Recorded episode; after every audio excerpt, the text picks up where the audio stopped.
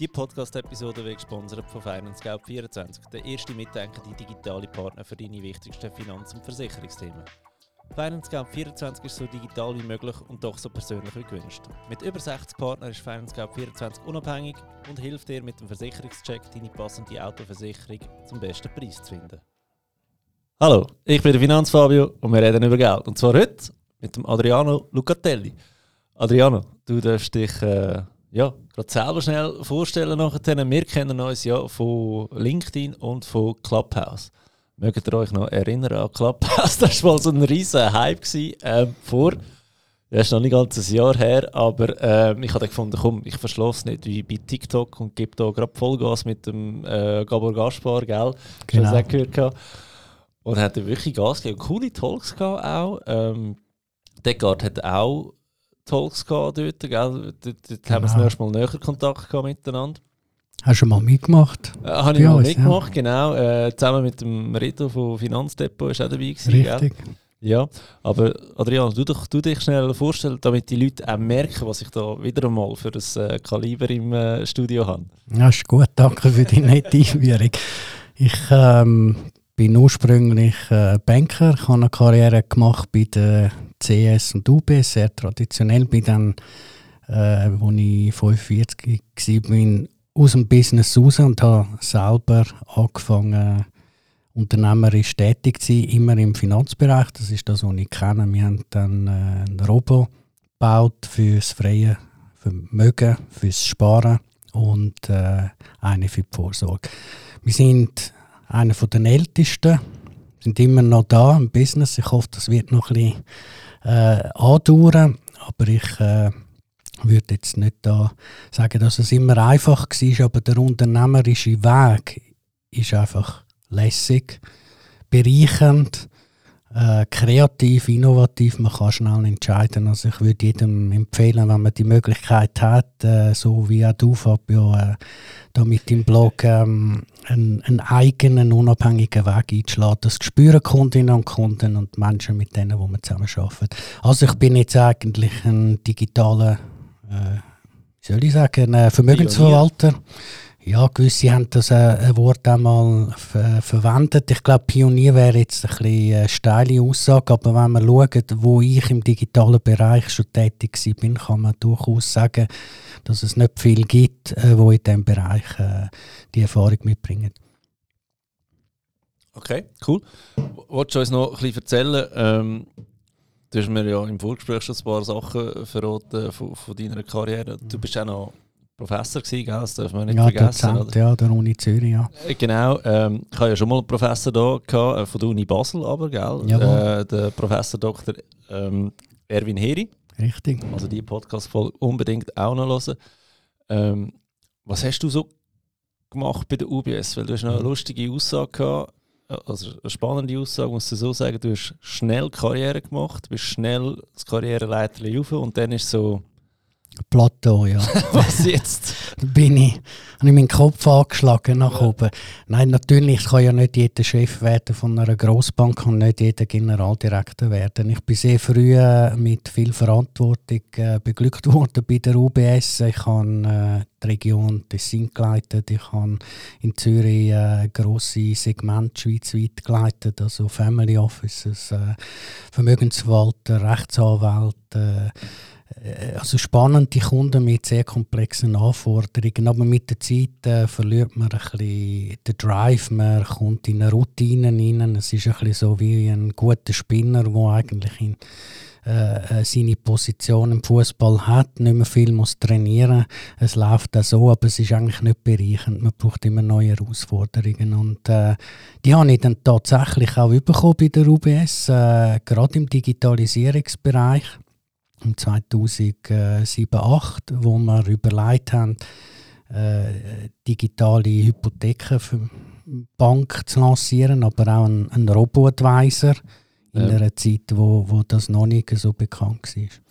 Also eben 2007 und 2008, da wärst du ja wirklich Pionier gewesen, oder? So früh und ist vielleicht noch wichtig zum Leuten zum Verstehen, 2008 haben wir in der Wirtschaft, also wir haben eine Finanzkrise gehabt, oder? das Richtig, ist ein ja. riesen Problem, oder? Mhm. Ähm, ist vielleicht auch der Grund, warum es dann nicht so weit gekommen ist, dass wir dort schon Robo-Advisors haben, oder? Ja, also das ist natürlich so eine digitale Bank aufzubauen, das äh, kostet Geld, das ist klar. Das, äh, Gerade vor, vor äh, 15 Jahren oder 14 Jahren, das ist nicht so selbstverständlich gewesen. Und wenn man dann in einer Krise ist, dann geht man den 5 oder den 50 zweimal drehen, bevor man es ausgibt, das ist völlig klar. Und darum äh, hat man dann auch zu meinem Leidwesen entschieden, dass man die Projekte nicht lanciert was eigentlich schade ist. Aber ich habe unglaublich viel gelernt, ähm, auf was man muss schauen. Ich habe verstanden, wie, wie schwer und, und, challenging es ist, eigentlich die ganze Logik äh, im Griff zu haben. Oder? Wenn, wenn, wenn man eigentlich nicht mehr kann eingreifen kann als, als Berater, als Bankberater oder wo auch immer, dann, dann muss einfach der Flow stimmen. Und der Flow nicht, nicht logisch, nicht einfach, nicht schnell ist, dann äh, findet Kundinnen und Kunden das relativ schnell ein, ein Seich, richtigerweise. Und dann fliegt das nicht. Das ist alles. Äh, dann ist natürlich die Maschinen sind natürlich auch noch nicht so schnell gelaufen im 08. Also es ist nicht es ist mir vielleicht einfach ein bisschen zu früh gekommen. Die Idee hat gestummt, dann ist die Krise gekommen, man hat äh, aufs Geld geschaut und andererseits äh, ist einfach der Markt noch nicht parat für das. Ich denke nicht, dass diese Initiativen da durch die Decke wären. Aber natürlich, heute würde man sagen, wow, was hat UBS für eine Chance verpasst damals.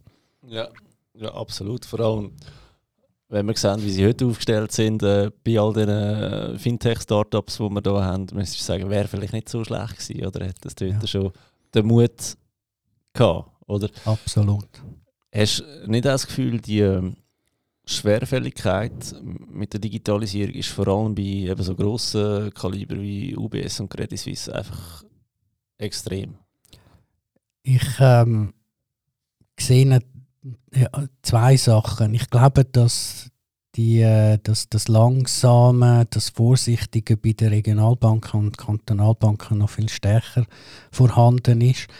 Bei den Grossbanken würde ich nicht sagen, dass die, das Know-how nicht vorhanden ist, aber die haben natürlich enorme Legacies auf Neudeutsch. Die haben äh, bestehende Systeme, wo sie nicht einfach können, äh, auf Knopfdruck umstellen können. Das sind zum Teil über Jahrzehnte gewachsene Banksysteme im Hintergrund.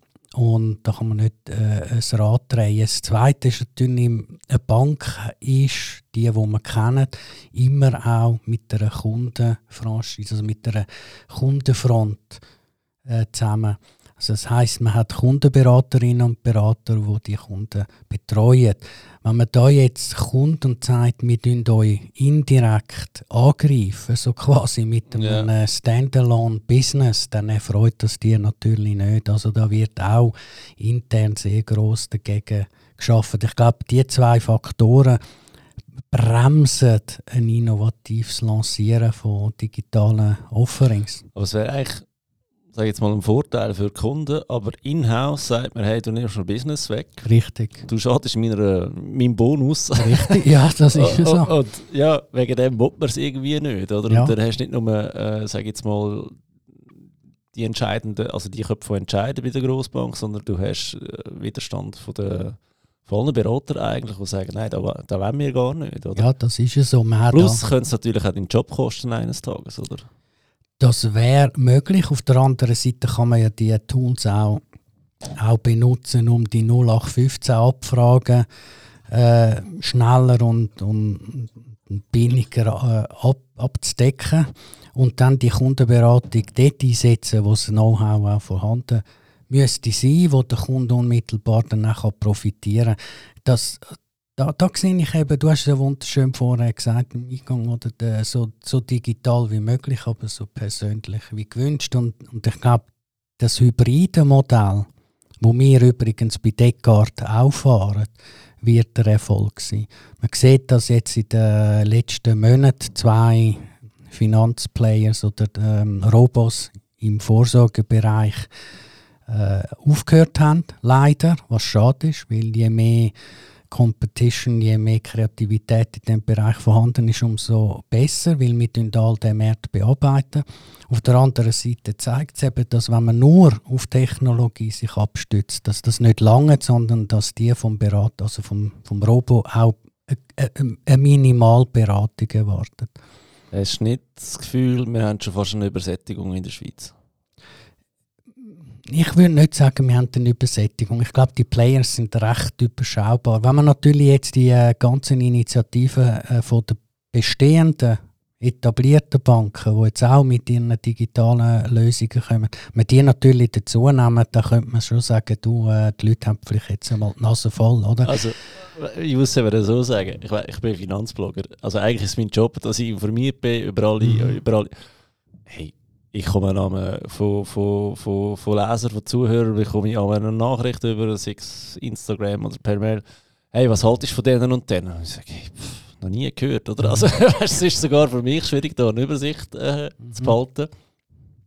Und das andere ist, eben, weil sich jetzt, also zum Beispiel Freya Savings hat sich wieder verabschiedet aus, aus dem mhm. äh, Vorsorgebereich, ja. Aus dem Konkurrenzkampf, sage ich jetzt einmal. Ähm, eben, es ist nicht so einfach. Du kannst nicht einfach sagen, ja, ich bin jetzt digital und, und es läuft, oder? Und da frage ich mich, haben wir eigentlich nicht schon fast zu viel momentan oder müssen wir eigentlich wieder warten, bis es wirklich wieder eine Innovation gibt in dem Ganzen.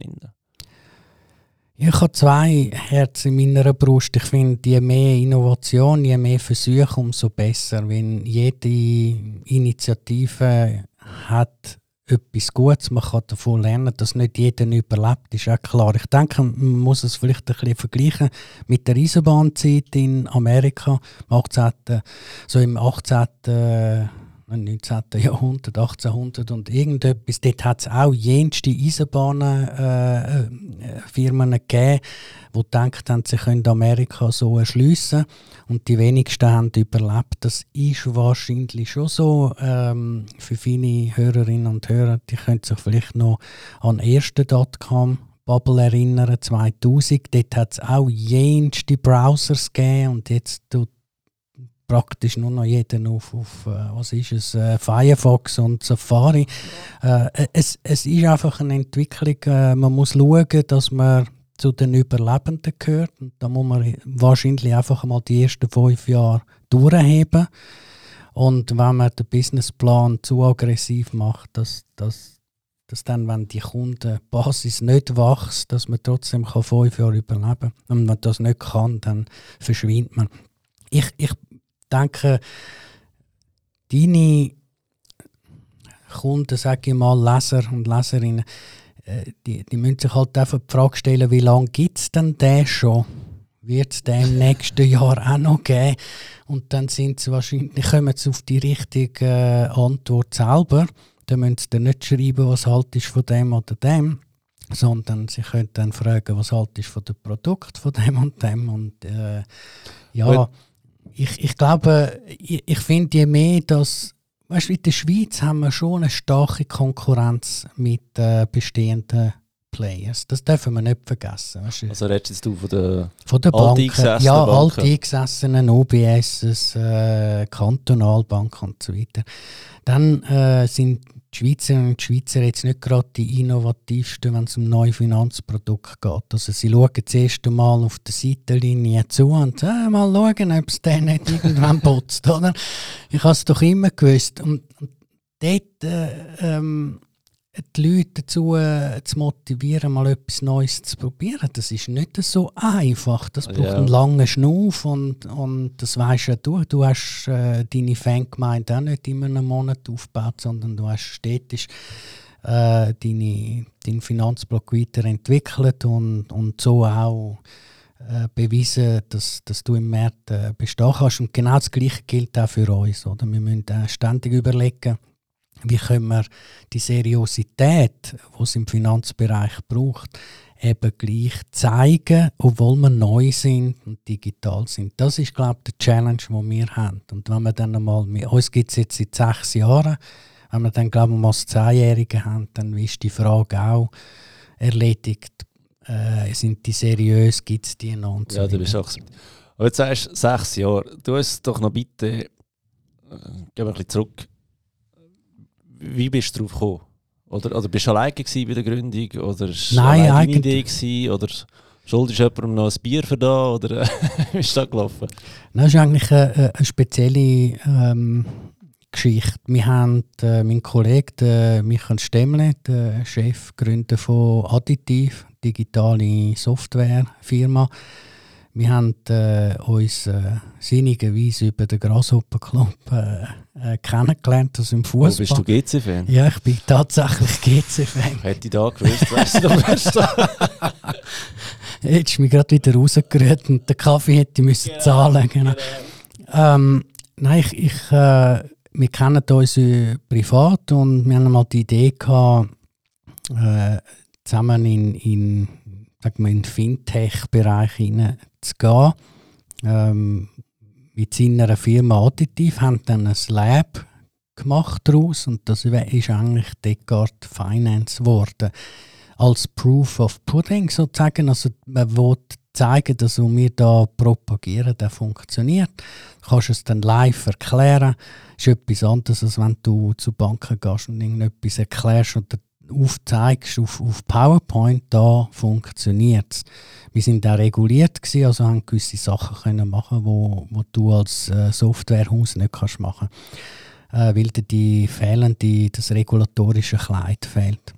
Wir sind dann so gestartet, aber wo dann äh, der Michi, äh, ich bin dort dann noch im Verwaltungsrat, am Schluss auch VRP gewesen, mit Additiv immer grösser geworden ist und, und wir auch eine größere Transaktion gemacht haben mit einem bekannten Schweizer ähm, Investor, haben wir dann das, ähm, soll ich sagen, das Lab, das Versuchskaninchen völlig rausgenommen, unabhängig gemacht und gesagt, so, jetzt muss selber laufen. Jetzt bist du so quasi aus dem Stall von der Additiv draus. Jetzt musst du selber beweisen, ob du überleben kannst. Und die Starthilfe und das Wissen hat uns natürlich geholfen. Das muss ja. man ganz klar sagen. Wir sind da nicht gerade auf der grünen Wiese äh, von, einem, von, einem, Tag auf den anderen gestartet, sondern haben schon eine Infrastruktur gehabt. Auch mit Kunden, einen gewissen Namen gehabt. Und äh, seitdem laufen wir eigentlich äh, separat. Okay. Und das ist mega lustig. Ich habe euch immer ähm, auf dem Schirm gehabt für Säule 3a, klar, mhm. oder? Und auch Freizügigkeit. Und ja, Im Vorgespräch hast du noch gesagt, nein, nein, wir sind ja schon länger in 3b unterwegs. Also, was macht Descartes Vorsorge alles? Also, Descartes hat zwei Homepages, die wir jetzt dann aber verbinden. Eine, die ursprüngliche, die erste, ist Descartes Finance, ähm, macht Prinzip das Anlagegeschäft, wie man es kennt von True Wealth und FinDependent. Der Unterschied bei uns ist vielleicht der, dass wir den Individualisierungsgrad recht reduziert haben, weil wir der Meinung sind, dass wenn ich zum Doktor gehe, dann tue ich oder die Apotheke, dann tue ich Pillen auch nicht selber punchen und mischen, sondern ich vertraue am Arzt oder am Apotheker so sollte es eigentlich dann auch bei, bei den Anlagen sein, dass wir das optimale Portfolio zusammenstellen, wissenschaftlich basiert. Und jeden Eingriff in das, auch wenn es die Kundin oder der Kundin lässig findet, jetzt vielleicht ein bisschen mehr Schweizer Franken oder ein bisschen mehr Schweizer Aktien zu haben, verschlechtert sie eigentlich das Profil oder der Kunde. Und das haben wir eigentlich recht festgehalten. Das Zweite, was uns vielleicht unterscheidet, ist, dass wir das Asset Management nicht selber machen. Also wir, haben nicht eine Maschine, die bei uns irgendwo läuft und sagt so äh, Nestle rein, Nestle raus, sondern wir arbeiten mit reputierten, bekannten äh, Vermögens- oder Asset Managers, also Fondsmanagers zusammen, zum Beispiel Swiss, Swiss Canto oder Boutique äh, in Bern, wo ein Spin-off ist von der Universität Bern, äh, die OLZ, wo wir sagen, wir wollen das Ziel erreichen und dann tun die für uns das zusammensetzen. Also wir haben mehr verschiedene Menüs, mhm. Zürich schnetzelt und Berner Haxen oder was auch immer und äh, das kochen, wie wir finden, das richtig gekocht ist für das Rezept und dann können Kundinnen und Kunden dann entweder das Zürich Schnetzelte nehmen oder, oder, ähm, oder eben irgendeine äh, Wehrschaft in Küche von, von Bern. Und das funktioniert gut. Das setzt aber voraus, dass, dass äh, Kundinnen und Kunden verstehen, dass wir das vorgehen. Sie wählen das Menü, wählen, aber kochen tun wir es. Ja, also ich finde da grundsätzlich sehr gut, weil ich sage immer, Börse wäre so einfach, wenn du Basics weißt, dich mhm. daran haltest und eigentlich eine Grundstrategie kannst fahren. In meinem Fall ist es, äh, ich bin ja großer Verfechter von ETF. Mhm. Kaufen einen MSCI World oder einen All World und dann bist du auch so, sag mal 99% hast du das gemacht, was du solltest machen und der Rest ist einfach vielleicht schon zu viel, oder? Und zu viel heisst auch, es kann auch in einer negativen Rendite ähm, ausarten. Wegen dem eigentlich klar, wenn du den Kunden anführst und dann einfach sag jetzt mal, äh, eine Box anstellst, schau, da kannst du rein, da bist du sicher, da bist du gut aufgehoben, da kannst du wachsen. Ja. Langt. Das langt absolut. Das ist nicht ein Rocket Science Anlagegeschäft. Was wichtig ist, ist, dass man die Emotionen daheim lässt. Die kann man auf dem Fußballplatz ausleben oder im, äh, im Tennis oder Squashen, äh, die auf den Böllen reinhaut. Äh, aber die, wichtig ist, dass man eine Strategie hat. Du, du bist jetzt ein Fan vom passiven Anlegen, das, yes. äh, dem kann ich viel abgewinnen, weil es eben die Emotion rausnimmt und automatisch sich bewegt wie der Markt. Fertig, Full Stop. Das kann man heutzutage extrem günstig äh, nachbauen oder, oder es gibt extrem spannende, günstige die ETFs, also ich unterschreibe das. Und dann gibt es die andere Seite, wo, wo, wo wir verfolgen, mehrheitlich, wo sagt, zwar glauben wir auch an die Indexierung, aber wir wollen die Zusammensetzung ein bisschen anders machen. Das, was bekannt, wo die meisten wahrscheinlich kennen von dir, ist das Gleichgewichtete. Statt dass eine Firma, die sehr viel Wert hat im Index, auch einen grossen Teil ausmacht, ist jede Firma gleichgewichtet. Also wenn du 50 Firmen im ETF hast, dann hat jede 2%. Das, ähm, also du tust Apple, Microsoft, Alphabet, Facebook, Tesla, tust du massiv abgewichtet. Ja. Massivst. Auch Amerika. Was, was das Klumpenrisiko oben runterbringt. Richtig. Wie, wie schlägt sich das auf die Renditen aus bei euch? Es kommt darauf an, wel, welchen Zeithorizont du nimmst. Wenn du, äh, wenn du 10 Jahre nimmst, dann haben die, ich würde jetzt nicht sagen, es ist ein extrem aktiver Ansatz, so wie man es kennt, dass einer im Büro hockt und sagt, so, jetzt kaufen wir Nestle oder jetzt tun wir Roche raus und dafür die Ems reinnehmen und so weiter. Ich glaube nicht, dass der Ansatz so dartmäßig auf das Kursblatt äh, einen Pfeil rühren und die, das, das bringt nichts. Das ist reiner Zufall.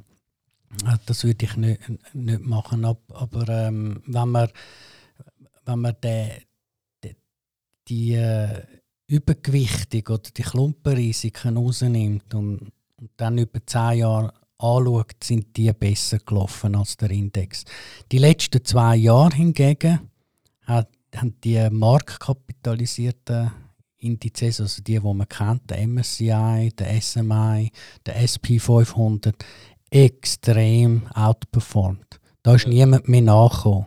Ja. Und äh, jetzt ist halt die Frage, kann der Durchschnitt, was es ja ist, eigentlich der Index, kann der Durchschnitt lang überdurchschnittlich sein? Das ist ja irgendwo ein Widerspruch. Also ja gehen wir auch davon aus, dass in zwei, drei Jahren die Leute wieder sagen, nein, eine kleine intelligentere Mischung, ja. nicht gerade 70% Amerika, äh, sondern vielleicht 30, das lange auch, dass das langfristig, was Vorsorge ja ist, besser ist, das wird sich wieder zeigen. Ja, also ein bisschen mehr diversifiziert Schluss, ja, diversifizierter ja. Schluss. Genau, ja. Aber wie ist, ist eigentlich egal. Einfach sinnvoll diversifizieren, sich gut überlegen, dass wenn man in der Schweiz investiert, äh, indexiert, dann, dann hat man fünf Aktien hauptsächlich, fünf Firmen, dass man dann vielleicht einen, einen, einen anderen Index oder einen anderen ETF nimmt. Weil die Schweiz ja. hat auch ganz andere Firmen, die lässig sind. Also SMI und SPI ist mir persönlich als Schweizer sowieso ein Graus. Ich kann dir erklären, wieso. Weil ich arbeite in der Schweiz, mhm. bekomme meinen Lohn in Schweizer Franken über ähm, ich habe Immobilien in der Schweiz. Ich weiß meine Pensionskasse und die AV ist investiert in Immobilien in der Schweiz, in Firmen in der Schweiz, also sprich in SMI und in SPI. Es ist alles Schweiz. Also weißt vorhin haben wir darüber geredet, 70% Amerika ist mir zu viel, aber ich behaupte jetzt mal, wenn du nicht selber vorsorgen dann bist du 100% in die Schweiz investiert. Ob du willst oder nicht. Und wegen dem der einzige Grund, warum ich den SPI habe, ist, dass der mir mein Depot finanziert mit den Dividenden äh, bei der Swissquote. Also das heisst, ich schaue, dass ich so viel, so viel Dividenden bekomme, dass, mhm. dass mein Depot zahlt ist in Schweizer Franken. Und sonst eigentlich nichts, weil es schießt mich an, da jedes Jahr äh, ein paar Franken zu überweisen, nur wegen dem. Und sonst muss man sich wirklich mal überlegen, will ich noch selber in die Schweiz investieren oder nehme ich eben ein, ein MSCI World oder ein All World oder mhm. sonst irgendetwas, wo, wo nichts mehr mit der Schweiz zu tun hat. Dass man nicht gerade in eine andere Währung investieren verstehe ich, aber für da gibt es ja eigentlich auch Lösungen. Ja. Genau. Also du sprichst mir wirklich vom Herzen. Äh, äh, also das ist gar nicht vorbesprochen, weil genau das ist das Argument, das wir auch haben. Oder? Die, dann haben sie äh, Schweizer Franken ähm, als Bondersatz, äh, haben, haben dann über den Schweizer Franken ein Schweizer Franken Zinsrisiko bzw. Zinsnachteil mit den Negativzinsen. Dann haben sie den Zins, das Zinsexposure oder, oder das Zinsrisiko noch in den Immobilien, weil sie haben ja in Schweizer Franken die Hypothek aufgenommen. Und wie du sagst, arbeiten sie dann auch noch in der Schweiz und zahlen alles in der Schweiz. Dann gibt es die Klumpenrisiko über Gesamtsicht, wo du ja als Finanzplaner kannst dann aufzeigen Dann sind sie irgendwie noch mit 30% Immobilien in der PK. Dann haben sie noch ihr Haus, wo wahrscheinlich, oder Wohnung, wo der grösste Teil ausmacht. Wo über 50% ja. Vermögen ist auch. Ausser ja, PK könnte auch über 50% ja, sein. Ja, und dann haben sie einen enormen Real Estate äh, oder Immobilien-Overhang. Also viel zu viel in diesem Bereich, viel zu grosse Risiken. Darum haben wir bei uns in der Vorsorge den Schweizer Markt, die Schweizer Aktien auf 5% da. Das gibt natürlich immer wieder Diskussionen, warum haben die 20% äh, Schwellenländer und die Schweiz, die doch so gut ist, 5% sagen, weil eben du in der Vorsorge schon genug in den Immobilien reinhockst und, und schon in der Schweiz schaffst. Ja, für alle, die jetzt zulassen, wir reden hier immer von Asset Allocation. Oder? Ja. Da, da könnt ihr euch vorstellen wie ein Kuchen. Und nachdem gehst du mal schauen, ähm, wie viele Kuchenstücke sind in der Schweiz. Und wenn du eben die Asset Allocation aufmachst und nicht nur schaust auf deine Gelder, die du investiert hast, sondern dein gesamte Leben betrachten, mit Immobilien, mit Lohn und, und, und. Also die Asset Allocation kannst du immer größer machen und dann siehst du eigentlich, wie viel das die Schweiz plötzlich einnimmt.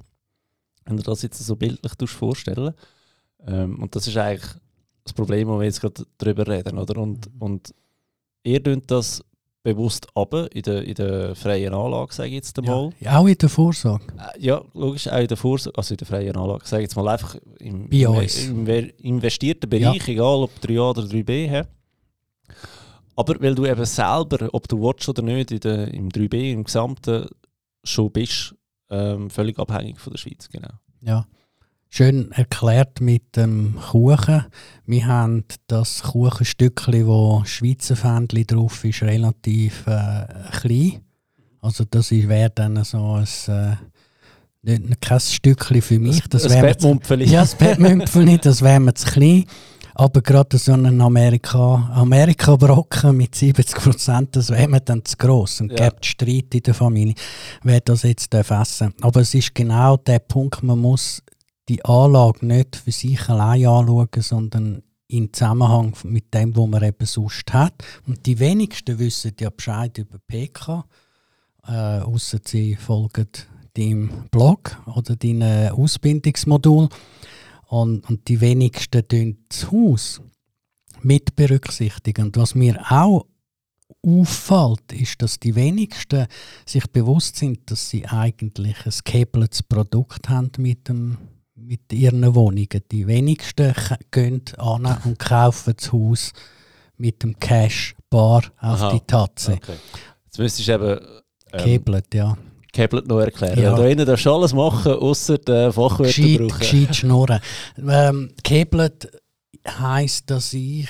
Äh, dass die Vermögensanlage, sage jetzt das zum Beispiel eine, Wohn eine Eigentumswohnung, nicht kann mit dem Ersparten zu 100% kaufen. Das heißt, ich muss einen Kredit aufnehmen und der kann bis zu 80% sein oder noch, noch mehr. Und wenn, wir, wenn man das mit den Leuten bespricht, wird es ihnen plötzlich bewusst, dass sie man redet im Finanzbereich dann von gehebelt, also kreditfinanziert. Wenn man würde sagen, komm, nimm jetzt deine 10.000 Franken und wir tun jetzt da noch einen Kredit draufnehmen von noch, noch 8.000 und dann 18.000 investieren, würden die Leute sagen, spinnst du eigentlich? Ja, ja, dort macht es keinen Sinn, Nein. oder? Aber Immobilien, Ja. weil Immobilien ja nur kannst gönnen. Ja, genau. Im Moment, Ja, bis ja. dann die Zinsen anziehen und dann äh, äh, gibt es dann auch einen oder anderen eine, eine scharfe Korrektur vom Preis. Aber äh, ist, ja, ist ja gleich. Ich sage einfach, dass die Leute sich oft nicht bewusst sind, dass sie auch noch eine grosse Schuld mit sich tragen. Äh, allein wegen, we- wegen der grossen Hypothek. Und man muss ja die in der Schweiz nicht gross amortisieren, wie in Amerika oder in Deutschland, wo man gezwungen wird, eigentlich das auf Null runterzubringen. Weißt du, finde ich auch spannend. Wenn, wenn du rausgehen und sagen, hey, ich habe eine Million Schulden, Mhm. dann schauen die alle ganz komisch an. oder? Aber das hat der Schweizer. das, das hat der Schweizer ja. wenn er Hauseigentümer ist, hat er ja Hunderttausende, wenn nicht eine Million Schulden. Also, Ja. ähm, aber dort ist es einfach gesellschaftlich akzeptiert. Absolut, ja. Müssen wir vielleicht auch mal darüber reden. Ähm, Absolut. warum also, da okay ist und andere Schulden nicht. Oder weil, sagen wir jetzt, äh, Finanzfabio selbstständig starten, starten durch oder eben auch nicht und am Schluss äh, laufe ich raus und habe Schulden gemacht mit dem Ganzen, dann schauen mich alle so an.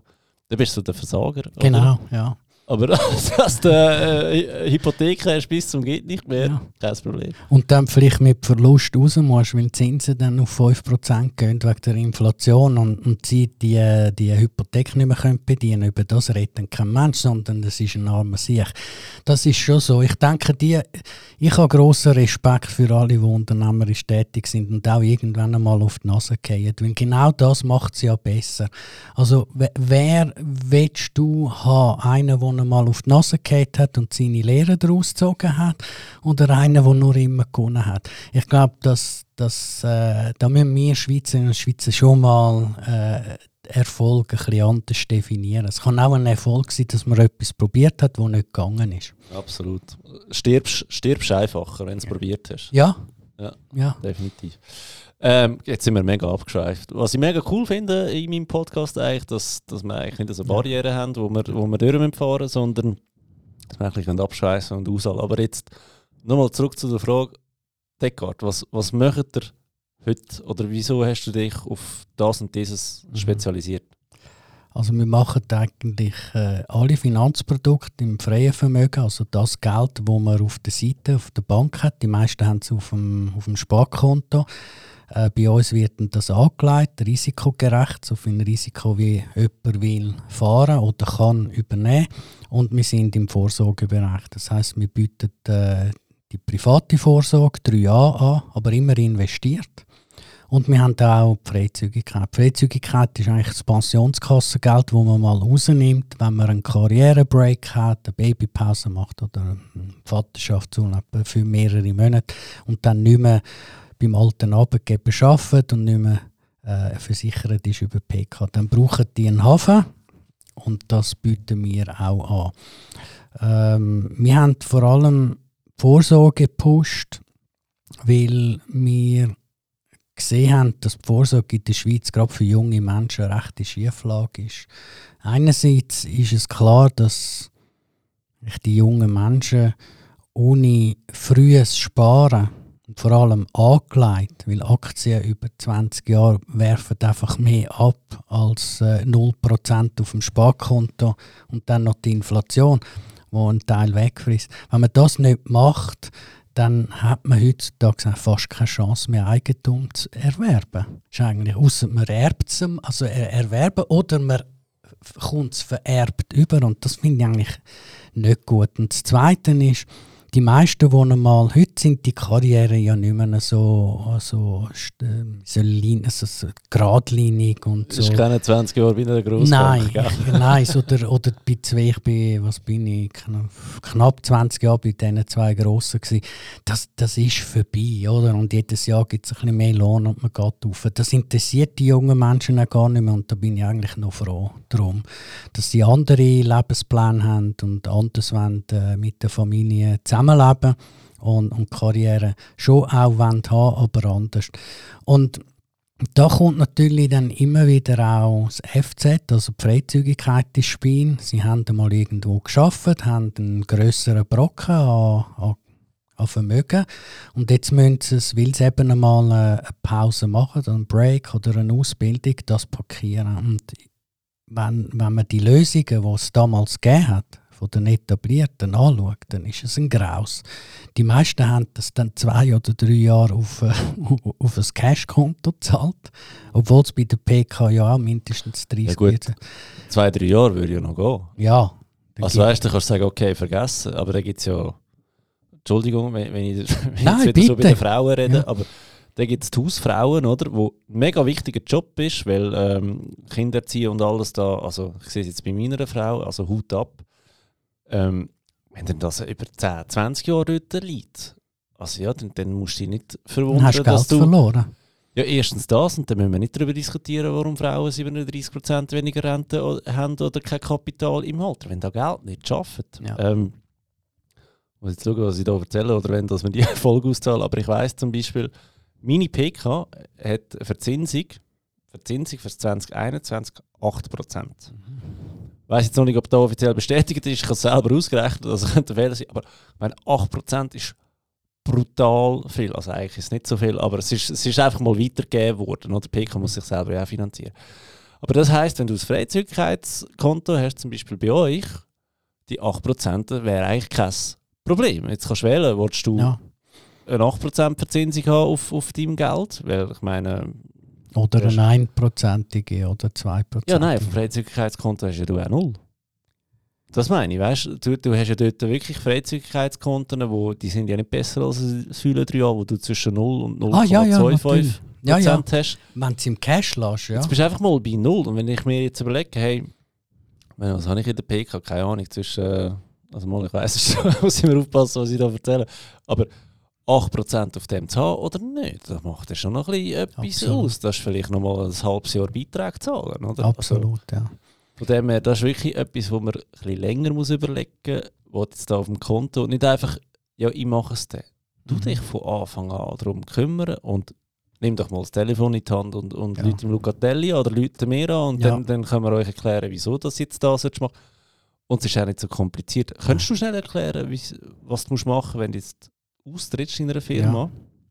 Das Also am, am gescheitsten, ganz kurz gesagt, wenn, wenn jemand weiss, dass er den nächsten Monat oder die übernächste, das halbes Jahr gerade nicht einen Anschlussjob hat und mit einer Pensionskasse, dann tun wir eigentlich sagen, komm, mach ein Splitting. Das heisst, du dein Pensionskassengeld äh, aufteilen auf zwei Vorsorgestiftungen.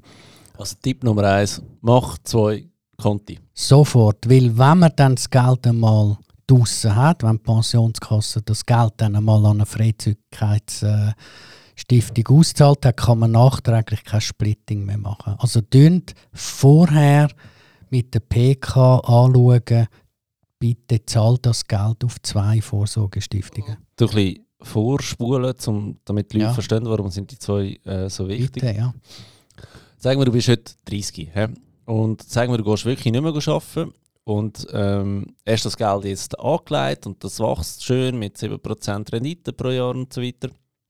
Und jetzt wirst du 4,65 und du solltest das Geld beziehen, respektive 5 Jahre vor ordentlicher Pensionierung darfst du auch deine Freizügigkeitsgelder beziehen. Wenn jetzt das auf eine Million anwächst und du musst eine Million in einem Jahr rausziehen, zahlst du Kapitalsteuern, das klopft und tätscht. Weil Kapitalsteuern sind zwar günstiger als unsere Einkommensteuern, sie unterliegen aber auch in einer Steuerprogression. Und jetzt kannst du das relativ einfach ausrechnen, wenn du ein Konto hast, das 500'000 Franken ist und ein zweites Konto, das 500'000 Franken ist, statt 1 Million sparst du äh, je nach Kanton sehr unterschiedlich, aber könnte doch ein paar Prozent ausmachen von der Kapitalsteuer wegen dem. Und da musst du jetzt eben, sag jetzt mal, Vorsorge im Sinne von ein bisschen vorausdenken, was da alles kommen kann. Wegen dem ist es wichtig, dass du unser Vorsorgesystem ein bisschen verstehst.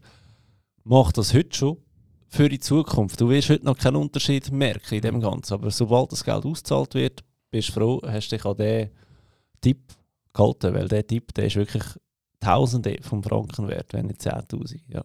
Absolut, ja. Ähm, die, die gestaffelte, der gestaffelte Bezug dann im, im fünf Jahre vorher bis fünf Jahre nachher, der, der kann wirklich ein paar zehntausend Franken ausmachen. Das ist das Erste. Und dann das Zweite ist, äh, nicht konservativ äh, sagen, oh, das ist Pensionskassengeld, das ist mein, mein altes Geld, das ist das alte Stöckchen, das darf ja nicht äh, aggressiv angelegt sein. Und dann sage ich, ja, aber du kommst ja von einer Pensionskasse, die mindestens 30% Aktien hat. Also dann kannst du ja auch mindestens jetzt wieder äh, investieren, besser ein bisschen mehr.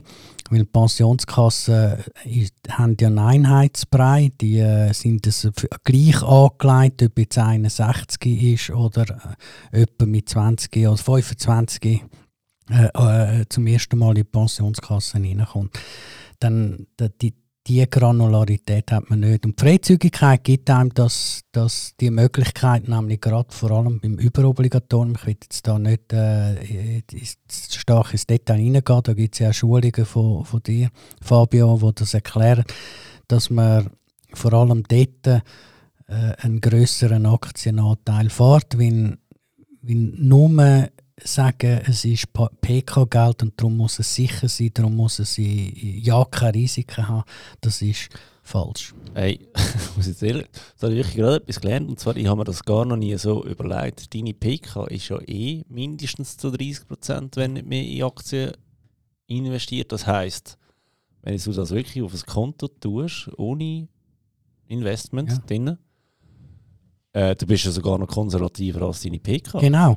Das habe ich mir noch gar nicht so Mal. überlegt. Das ist ja ein Riesenargument. Ja, natürlich. Und das ist auch das, was wir immer sagen. Also mindestens so wie deine PK kannst du easy gehen. Also 50% Aktien ohne Problem. Weil du hast dann all den, den Hedgefonds-Teil, wo gewisse, oder die illiquiden Titel, äh, wo zum Teil Pensionskassen haben. Und der Überhang in der, in der Immobilien mit dem grossen Zinsrisiko, das du dort in der PK hast das kannst du alles umgehen, das kannst du alles selber besser managen. Du kannst also easy mit 50% Aktien äh, in deine Freizügigkeit ja. gehen.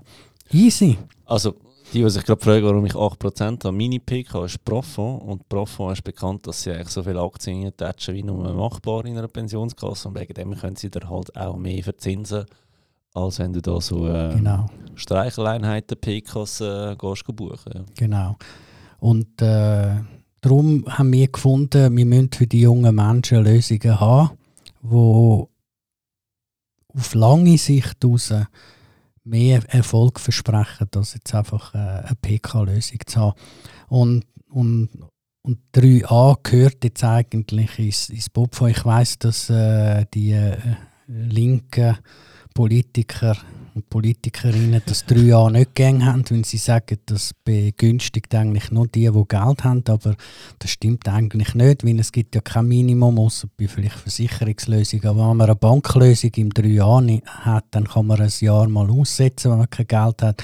Aber jeder Franken, wo man dort rein äh, äh, tut und, und langfristig anlegt mit einer höheren Aktienquote, bringt einfach etwas. Jeder Franken zum Sparen bringt etwas im Alter. Gut, die Linken wollen ja auch Aktien abschaffen. Richtig. ja, genau. Also und wenn du eine Einheitskasse äh, hat, Pensionskasse am liebsten abschaffen, dass ja, man ja. nur noch äh, äh eine übergroße AHV hat mit, mit all diesen... Freue mich drauf. Ja. ja. Nein, ich, ich hatte den André Silberschmidt hier. Mhm. Ähm, der hat das recht gut erklärt, dass das Problem ist bei der, bei der Politik. Und als ich den Professor Dr. Heri hier hatte, der hat mir noch ein Video gezeigt, wo Politiker, die ja über unsere Vorsorge abstimmen, ähm, gefragt worden sind und sie haben dort über einen Umwandlungssatz abgestimmt, ob sie den Umwandlungssatz in 1 bis 2 Sätzen erklären können. Sie können es nicht, aber mhm. sie stimmen für uns ab. Ja. Das ist so brutal. Aber da können wir dann ja jetzt für deine Hörerinnen und Hörer erklären, weil ich finde, das ist unglaublich, dass die Leute das nicht verstehen, was das, hey, das ist. ist hure, also der Umwandlungssatz sagt eigentlich aus, ähm, wie viel Rente im, im Vergleich zu deinem Alterskapital bekommst du jedes Jahr. Also wenn du 100'000 Franken hast und der Umwandlungssatz ist 6%, dann bekommst du 6'000 Franken über. Im Jahr? Im Jahr. Ist der Umwandlungssatz 5%, dann bekommst du 5000 Franken über. Und das ist halt schon noch ein Unterschied, wenn man jetzt nicht 100.000 Franken hat, sondern vielleicht 500.000. ob jetzt du 30'000 Franken bekommst oder ob du nur 25'000 Franken im Jahr bekommst, lebenslänglich jedes Jahr, oder? Und ein Politiker, der dir da nicht erklären kann, ist ja jetzt nicht so schwierig gewesen, oder? Nein. Ähm, aber er stimmt darüber ab. Also, come on, irgendetwas läuft da falsch. Richtig, ja. Also das Finanzwissen ist nicht immer gerade äh, breit gestreut in, in Bern, das ist es so und darum ist es gut, dass wir Politikerinnen und Politiker haben, jetzt wieder andere, äh, wo, wo sich das jetzt auf die Fahne geschrieben hat und, und ganz äh, penetrant fast ähm, dieser Sachen angeht. Diese Podcast-Episode wird gesponsert von Finance 24, der erste mitdenkende digitale Partner für deine wichtigsten Finanz- und Versicherungsthemen. Auf Finance 24 kannst du Kredit, Hypotheken und Hausratversicherungen vergleichen. So digital wie möglich und doch so persönlich wie gewünscht. Ähm, was meinst du, wenn wir, wenn wir mal Politiker würden schulen? Mein, Ja. Meinst du, gäbe es da einen Markt dafür? ein Riesenmarkt. Aber ob sie es würden zugeben, dass sie nichts verstehen in den Finanzen, ist etwas Das anderes. ist eine andere Frage wieder, Ja. gell? Okay. Ähm, okay, also ihr habt, ihr habt 3B, die ihr anbietet, ihr habt Freizügigkeit und über die Säule 3A redest relativ wenig gedacht mir jetzt gerade, weil der Ja. Heri, ich habe den Heri gefragt, was, was sind für ihn die grössten, oder was ist Bullshit in, in der Finanzwelt? hat gesagt, das Schlimmste ist eigentlich das 3A-Konto. Das sollte man eigentlich eben abschaffen und, und investieren, oder? Ähm, wie viel Prozent Aktien bietet ihr an? Im 3 gehen wir bis auf 100 Prozent. Also 99, wir haben immer Ja. noch ein Prozent Cash, aber eigentlich sind es 100 Prozent Aktien. Ja. Um das Prozent Cash zu erklären, für alle, die es jetzt unternimmt, das ist einfach zum Kosten hin und her rechnen. Genau, Oder? ja. Ja. Oder man tut jedes Quartal äh, Gebühren abrechnen und dann sollte ein bisschen Geld drauf sein, sonst tut man immer verkaufen, verkaufen. Gut, das läuft automatisch und äh, zu, zu Nullkosten, aber gleich um ein bisschen äh, das, das äh, Ganze vereinfachen. Ja. Jetzt, wir haben ja ein paar 3A-Anbieter. Oder? Ich sage immer, ähm, es, es gibt äh, Frankly auf dem Markt, es gibt Viac auf dem Markt, es gibt euch auf dem Markt, es gibt ähm, FinPension auf dem Markt. Und die, die es noch extra grün und nachhaltig haben, hätten wir noch Innova, ein bisschen Mhm. teuer, aber ähm, muss jeder selber wissen, was einem das wert ist. Und ich sage in der Beratung eigentlich immer, es ist eigentlich egal, für wer dass du dich entscheidest, sage ich jetzt mal von den ersten vier, du machst sicher nichts falsch. Und welches das der Beste ist, ich als ähm, nicht Finanzmathematiker, sage ich jetzt mal, sondern einfach als, als Dummschnurri, ähm, kann nicht genau beurteilen, wer am besten ist. Sage jetzt mal, aber du kannst sicher nichts falsch machen. Wo sind so Finessen, die kannst du besser, also die weißt du besser als ich. Also ich muss mal sagen, mich, äh, ich bin dankbar, dass, äh, dass der Pionier äh, VIA gegeben hat, wo das ganze Thema auf den, auf den Tisch gebracht hat. Wir sind ja dann fast gleichzeitig dann mit der Selma auf dem Markt als Nummer 2, 3, was immer. Äh, das, das, das will ich einfach auch mal sagen, dass das zwei ganz tolle Mitbewerber sind. Äh, ich sehe auch, dass, dass jeder muss das Offering raussuchen, das einem am besten passt. Es gibt nicht richtig oder falsch. Äh, die einen wollen es billig haben und indexiert und die anderen wollen vielleicht noch einen, einen extra Schuss Nachhaltigkeit drin, wie wir auch. Wir sind ja die Ersten, die wirklich exklusiv seit dem 2015 nachhaltig investieren. Also dort sind wir wirklich der Pionier in der Nachhaltigkeit. Aber ich sehe es auch so. Ich finde, die Players auf dem Markt sind alle lässig, aber du, für uns ist es so ein bisschen auch ein, ein Offering auf dem zu haben, das sich differenziert. Ich sage jedem, wo mich fragt, ja, wo soll ich angehen, sage ich, ja, das Schöne am 3A ist, du kannst mehr als ein Konto haben. Auch wieder, Du solltest mehr als ein Konto Ja. Genau das gleiche Thema wie vorhin. Auch da Auszahlung, Kapitalsteuer, wieder eine Progression. Macht mal fünf Konten, die sind relativ gut aufgehoben. Und es gibt einen Unterschied, ob du verheiratet oder ledig bist im, im Tarif. Das heisst, für Ledige äh, ist das Konto jetzt im Aargau wäre 30'000 perfekt, für Verheiratete im Aargau wäre 60'000 perfekt. Aber wenn du angelegt hast, kannst du da gar nicht steuern. Plus, wir reden dann wirklich von Millionen, also du kannst Ja. Millionär werden mit Ja. der Säule 3a. kannst ja. Mach das sicher mal fünf Konten. Ähm, alles mehr ist okay. muss nicht immer etwas bringen, außer du bist Hauseigentümer, aber mach dir sicher mal fünf Konten. Genau. Ja, Entschuldigung. Nein, das ist sehr wichtig und wenn du schon kannst fünf äh, Konten haben dann tu doch das auch auf fünf oder drei verschiedene Anbieter aufteilen. Dann hast du einerseits einmal das Anlagerisiko ein bisschen diversifiziert, hat jeder eine spezielle Philosophie. Du musst ja nicht bei, bei den fünf indexiert fahren, dann kannst du ja gerade gut bei einem bleiben. Zum Teil sind es die gleichen Produkte. Das muss man ja dann auch nicht haben. Ich meine, wenn ich da bei, beim einen bin, habe ich beim anderen etwas anderes. Ich sage, such dir das aus. Du ein bisschen das Asset Manager Risiko diversifizieren, so wie es eine Pensionskasse auch macht. Ähm, und, und dann, wenn es beim einen mal besser läuft, dann vielleicht das nächste Jahr beim anderen. Und dann hast du auch das Anbieterrisiko reduzieren. Ja, und die, die jetzt Angst haben, dass sie sich den Zinseszinseffekt mit dem zunichte machen, das stimmt nicht. 7% Zinsen auf 1 Million sind 7%, egal ob du äh, ein Konto einer Million hast oder 10 Konten noch 100'000, es ist genau der gleiche Zinseszins. Du kommst aufs gleiche Resultat, außer eben bei der Auszahlung läufst du besser, wenn du mehrere Konten Absolut. hast. Ja. Ähm, aber jetzt nochmal, was, was sind die Finessen, die euch aus... Also ihr habt gesagt, nachhaltig, da, da muss man noch, noch schnell Ja. erklären, was für dich Nachhaltigkeit bedeutet oder bei Descartes.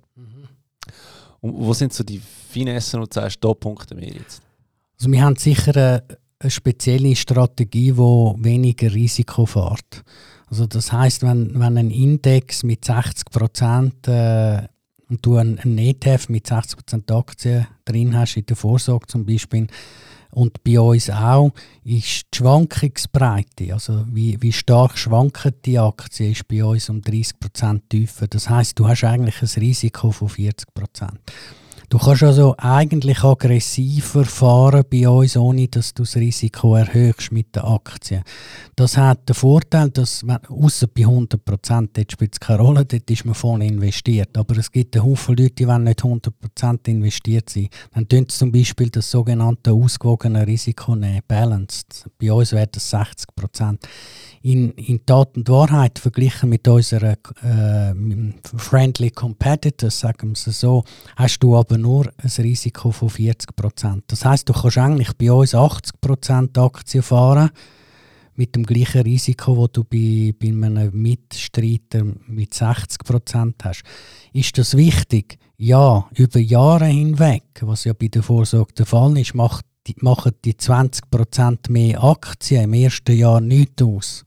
Ja. Aber auf 30 Jahre wirst du bei uns mit dem gleichen Risiko einfach mehr erreicht haben. Nicht auf kurze Sicht, aber auf lange Sicht. Und das andere ist, dass wir Nachhaltigkeit so definieren, dass wir ESG, also wie wird die Firma geführt, äh, wie ist sie umweltverträglich und wie tut sie sich in der Gesellschaft äh, äh, geben, tun wir nicht einseitig nur aufs E, also Umwelt, äh, fokussieren und sagen, Judy Hoi, äh, der CO2-Fußabdruck ist bei uns tiefer. Das ist ja sowieso. Wir sind unterdurchschnittlich. Also wer bei uns investiert, hat einen tieferen CO2-Abdruck. Das ist ja so. Das können wir auch ausweisen. Da sind wir die Einzigen, die das machen. Konkret ausweisen, was er ist auf 100'000. Weil da können nämlich Kundinnen und Kunden, den, wenn sie wollen, äh, kompensieren. Und das andere ist, wir tun vor allem aufs G ähm, Wert legen. Das heißt, wie wird eine Firma geführt? Ja. Weil eine Firma, die gut geführt wird, wo Diversität lebt, wo eine Whistleblower-Policy hat, wo äh, ein gutes Produkt nachhaltig äh, äh, produziert, die ist eigentlich auch gut im E, Umwelt und im S, Sozial.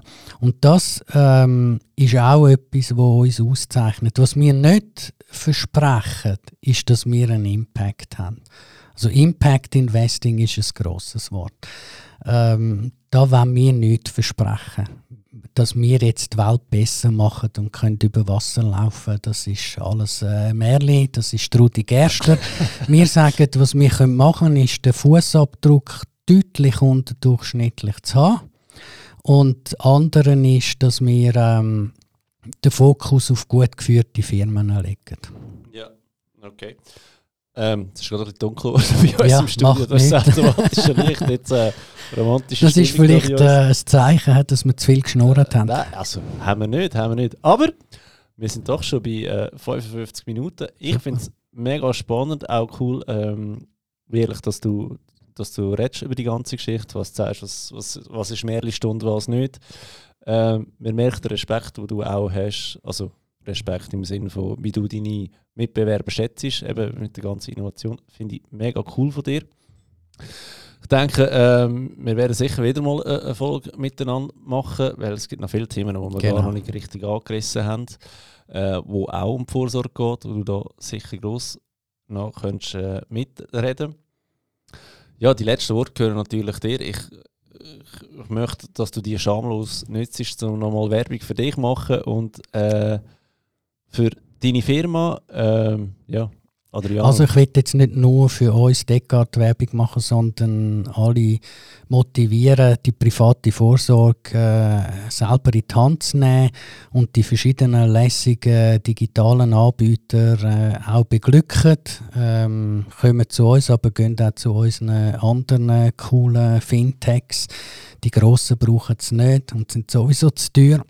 Äh, und ähm, hören äh, und lesen Blogs und Podcasts von, von unabhängigen äh, Beobachtern von der Finanzszene, weil das sind eigentlich die letzten Mohikaner. Weil wenn man eine Zeitung aufschlägt heutzutage, dann findet man eigentlich keine äh, sinnvolle Beratungsartikel mehr. Vielleicht ab und zu mal bei der NZZ etwas, aber konkret was muss ich machen im Finanzbereich, das ist jetzt wirklich fast auf Finanzblogs reduziert worden. Umso wichtiger ist es, dass ihr euch dort könnt, äh, informieren äh, wenn ich habe verschiedene jetzt gesehen und die sind wirklich all ähm, recht objektiv. Also von dem her äh, schaut unser Offering an, schaut die anderen Offerings an, die Fintech-Szene Schweiz äh, äh, portieren und dann werden wir alle glücklich sein. Super. Wo findet man dich im Internet, Adriano? Also man findet uns äh, auf internet finance.com oder Descartes geschrieben wie der Philosoph Descartes-vorsorge.ch. Ich denke, also bin ich. Genau, ich denke, also investiere ich.